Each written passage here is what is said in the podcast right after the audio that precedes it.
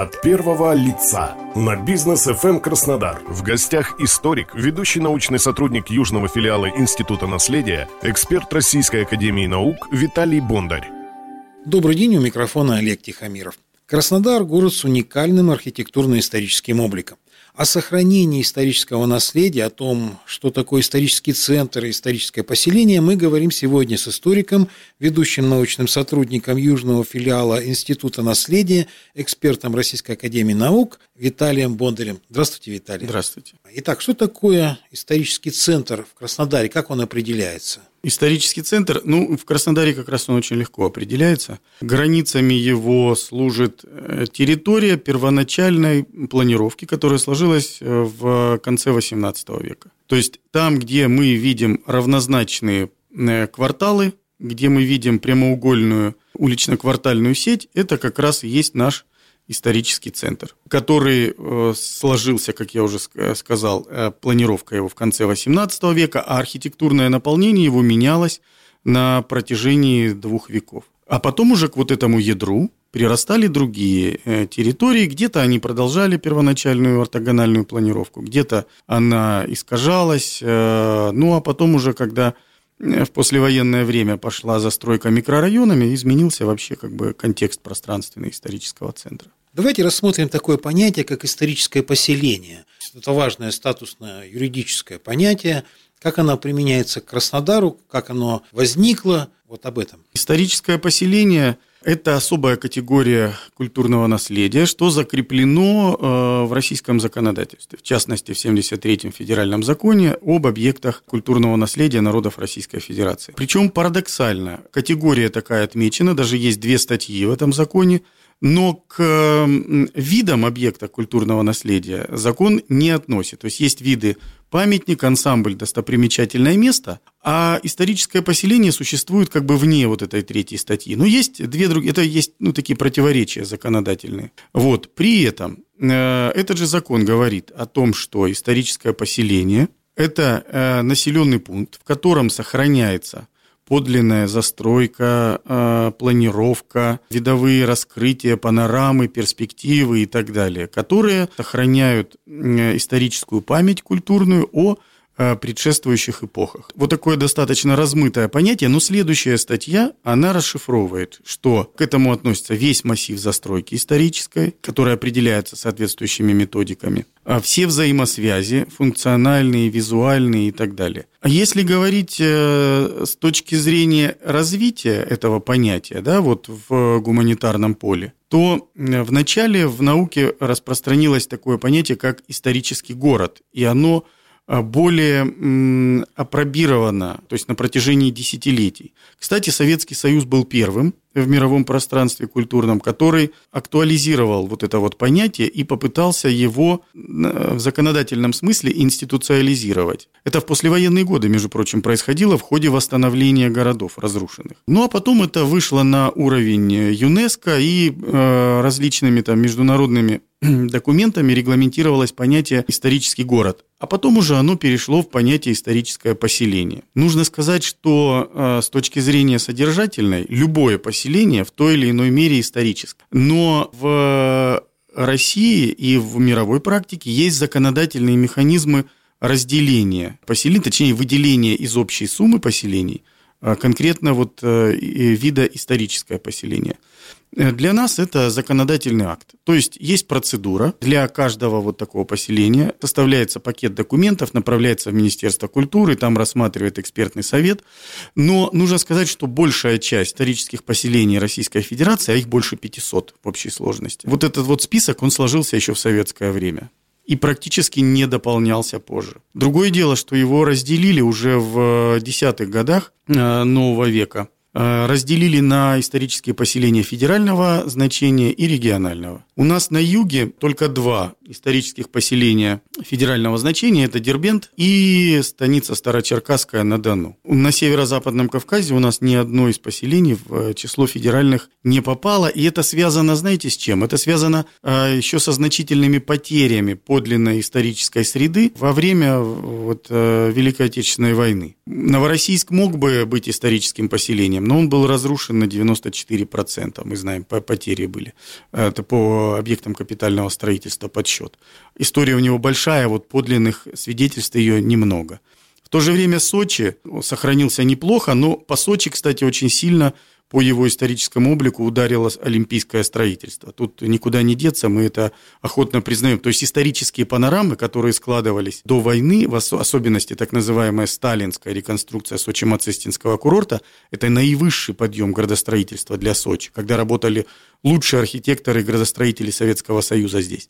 Так вот, олимпийское строительство, весь морской фасад исторически в Сочи разрушило полностью. А, ну и сейчас там тоже происходят не, самые лучшие процессы пространственной тканью города.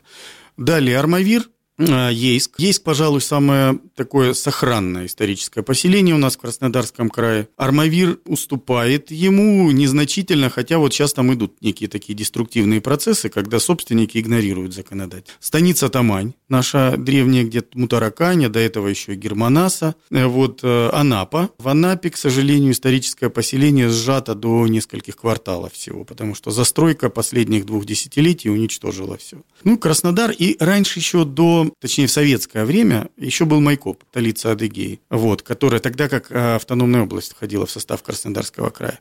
Сейчас Майкоп номинально имеет статус исторического поселения, но этот статус не э, актуализирован. То есть э, никаких документов Министерства культуры по актуализации этого статуса не поступало. Хотя Майкоп, он заслуживает особого к себе отношения. Именно там исторический центр сложился вот где-то 70-е, 80-е годы 19 века и очень гармонично развивался э, в довоенные и послевоенные годы уже в веке 20. Э, ну вот так, если можно сказать. Если говорить о Краснодаре, это самое большое по территории историческое поселение на территории Краснодарского края, ну вообще можно говорить северо-западного Кавказа, это связано со значением города. В Сочи он э, как бы растянут вдоль берега несколько город, историческая его часть. А в Краснодаре до того, как э, мы проделали работу в 2018-2019 году по установлению границ, у нас было 362 квартала. То есть практически весь дореволюционный Екатеринодар попадал в эти границы. Но по результатам наших исследований двухгодичных, по анализу степени сохранности, мы вынуждены были сократить его территорию до 114 кварталов. Потому что есть определенные требования к тому, что может являться частью исторического поселения, а что не может. И если там потери исторической среды подлинной составляют больше 50%, то это уже не может считаться территорией исторического поселения. Именно поэтому мы не смогли включить, э, это парадокс, но мы не смогли включить территорию исторического поселения город Краснодар – крепость, как бы второе дополнительное ядро города. А именно потому, что от крепости практически ничего не, не осталось, а вокруг стоят э, большие высотные здания, которые ну, полностью разрушили пространственный контекст. От первого лица на бизнес FM Краснодар. В гостях историк, ведущий научный сотрудник южного филиала Института наследия, эксперт Российской академии наук Виталий Бондарь. Сам статус исторического поселения, почему важен именно в плане сохранения культурного наследия? Что он дает? Историческое поселение, э, статус этот, он устанавливает ограничения градостроительной, хозяйственной э, деятельности вот в этих границах и не дает разрушаться сложившимся визуальным связям, панорамам и так далее. Ну и, разумеется, самим объектам культурного наследия. В отличие от э, прочих поселений, в которых есть памятники архитектуры, истории, монументального искусства и прочее, в историческом поселении охране подлежат не только памятники, но и здания, которые создают среду. То есть фоновая застройка, она не имеет выдающихся архитектурных качеств или монументально-скульптурных там и других, э, но она э, формирует собой культурный ландшафт, то есть историческую развертку улицы, э, фасад уличный, да, строчную или рядную застройку. Высотность, вот это для многих наших градостроителей так, камень преткновения. То есть силуэт города. Силуэт это вообще очень важная штука.